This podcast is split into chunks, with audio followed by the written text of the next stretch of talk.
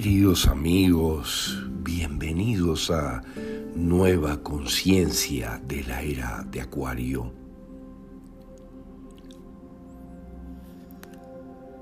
Ahora que se avecinan poderosísimos eventos que despertarán a los más dormidos,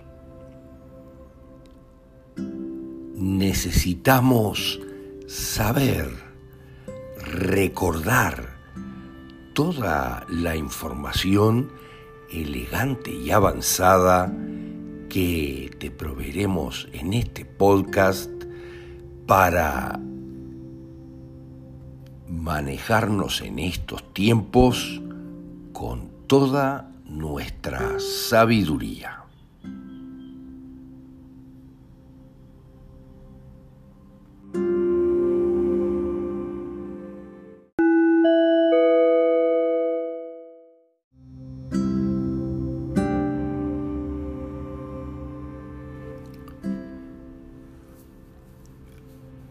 Queda claro, queridos amigos, que la cronología general del mundo antiguo y medieval que tenemos hoy fue creada finalmente allí por el siglo XVI después de Cristo y aceptada hoy en día, pero fue absolutamente una creación. Esta historia antigua y medieval en la forma en que nos la vendieron ahora, fue creada en gran parte y completada en una serie de obras fundamentales de los siglos XVI y XVII, especialmente comenzando con las obras de Joseph Scaliger, mm, quien vivió de 1540 a 1609 con el rótulo de Josephus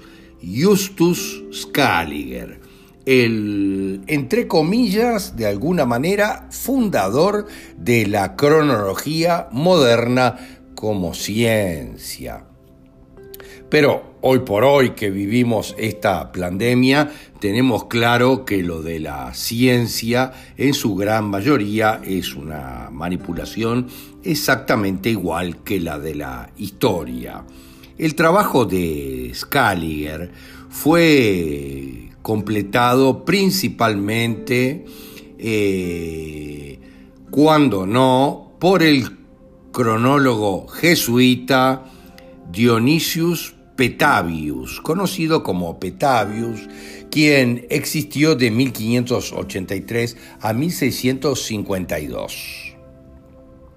Pero aquí es importante tomar nota que 15 años antes de la caída de la Unión Soviética, un grupo de matemáticos rusos se puso manos a la obra en la Universidad Estatal de Moscú, trabajando en un desarrollo de una nueva cronología basada en el análisis de fuentes históricas, pero con métodos modernos de la matemática estadística y los grandes cálculos hechos ya con computadora. Fíjense, estos profesores y matemáticos rusos, el profesor Fomenko, y Novosovsky, eh, junto con otros muchos profesores y científicos, publicaron una gran cantidad de trabajos de análisis que nos muestran toda una historia del mundo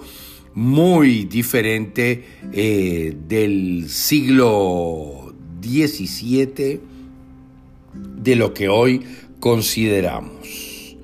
Pero vamos a hacerles un pequeño resumen de esa información que ustedes podrán encontrar en el sitio oficial de ese proyecto. Pero mm, está claro que el primer estado grande históricamente hablando, el primer imperio surgió en el delta del Nilo, en el territorio del actual Egipto y también se apoderó de las tierras costeras del mar Mediterráneo debido al hecho de que el mundo se desarrolló a través de la navegación costera principalmente.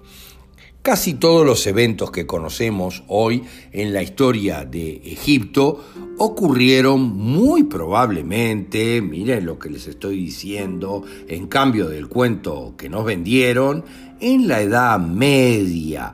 La Edad Media que es una edad de oscurantismo que está aislada y es por eso, porque en la realidad fue todo una ficción, no antes del siglo XI que nosotros consideramos.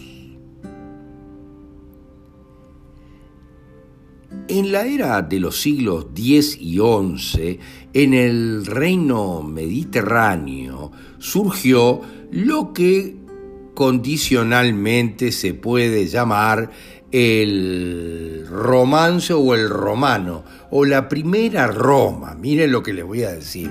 No estamos hablando de Roma verdaderamente, porque van a entender todo lo del nuevo orden mundial, Roma, Londres, Washington, unidas por, miren, unidas por sus similitudes por los tres lados del triángulo oscuro, que ya tienen ustedes en nuestros podcast otros mm, trabajos respecto a esto, por las tres ciudades con obeliscos. Pero obviamente la primera capital fue una ciudad en el fértil valle del Nilo, en el Egipto africano, que nos quede claro en aquel entonces, la agricultura se estaba desarrollando muy activamente allí en el Nilo, lo que podía alimentar a muchísima gente. Nacieron la ciencia y muchas primeras tecnologías. Hay muy pocos testimonios escritos del primer reino. Pero la capital de ese antiguo reino africano no estabas lejos de la desembocadura del Nilo que hoy se llama Alejandría. Miren lo que les digo. Y mucho tiene que ver con Alejandro Magno y mucho más, uno de los principales B de la historia. Aquí la escritura apareció por primera vez en forma jeroglífica a finales del siglo XVIII aparecieron jesuitas católicos, otra vez, qué raro, en Egipto, y comenzaron a formar y armar la historia del antiguo Egipto, entre comillas, obviamente, y también realizaron algunos trabajos con las inscripciones que pudieron tocar.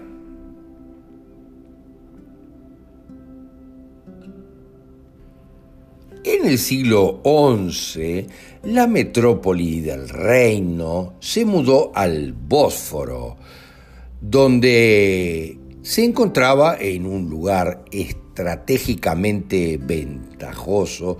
Yo lo tengo claro porque tengo demasiados cuentos de mi abuela, la más sabia, que murió de 105 años, pero que nació allí en Constantinopla, en medio del Bósforo. Allí, en el Bósforo, apareció la ciudad de Jeros, Jerusalén. Miren lo que les digo. Jerusalén nunca tuvo nada que ver con la Jerusalén de ahora. Es el Sargrad, es Troya, a unos 30 kilómetros al norte de la moderna Estambul de hoy. Las impresionantes ruinas de esta ciudad y fortaleza llamada Eros todavía se conservan allí. Más tarde, ya en los siglos XIII y XIV, la capital del reino se desplazó un poco hacia el sur, donde apareció una nueva ciudad con el mismo nombre, Jerusalén. Esto es fantástico porque lo podemos encontrar en todos los antiguos mapas de el orbe que no fueron modificados por los jesuitas. Con el tiempo comenzaron a llamarlo Constantinopla y luego Estambul. Mi abuela todavía tenía sus documentos como nacida en Constantinopla. El nombre de Jerusalén flotaba y en diferentes momentos se aplicaba a diferentes ciudades. Miren qué interesante todo esto, porque es esta Jerusalén la que se describe en la Biblia y fue aquí donde los cruzados fueron a castigar a los que crucificaron a Cristo. Las campañas ocurrieron. Hubo dos y no cuatro, como dice la historia tradicional del manipulador Scaliger en 1189, 1192, entre el 89 y el 92 y entre 1199 y 1204. Literalmente, poco después de la crucifixión y en absoluto, después de más de mil años, como afirma la historia de Scaliger.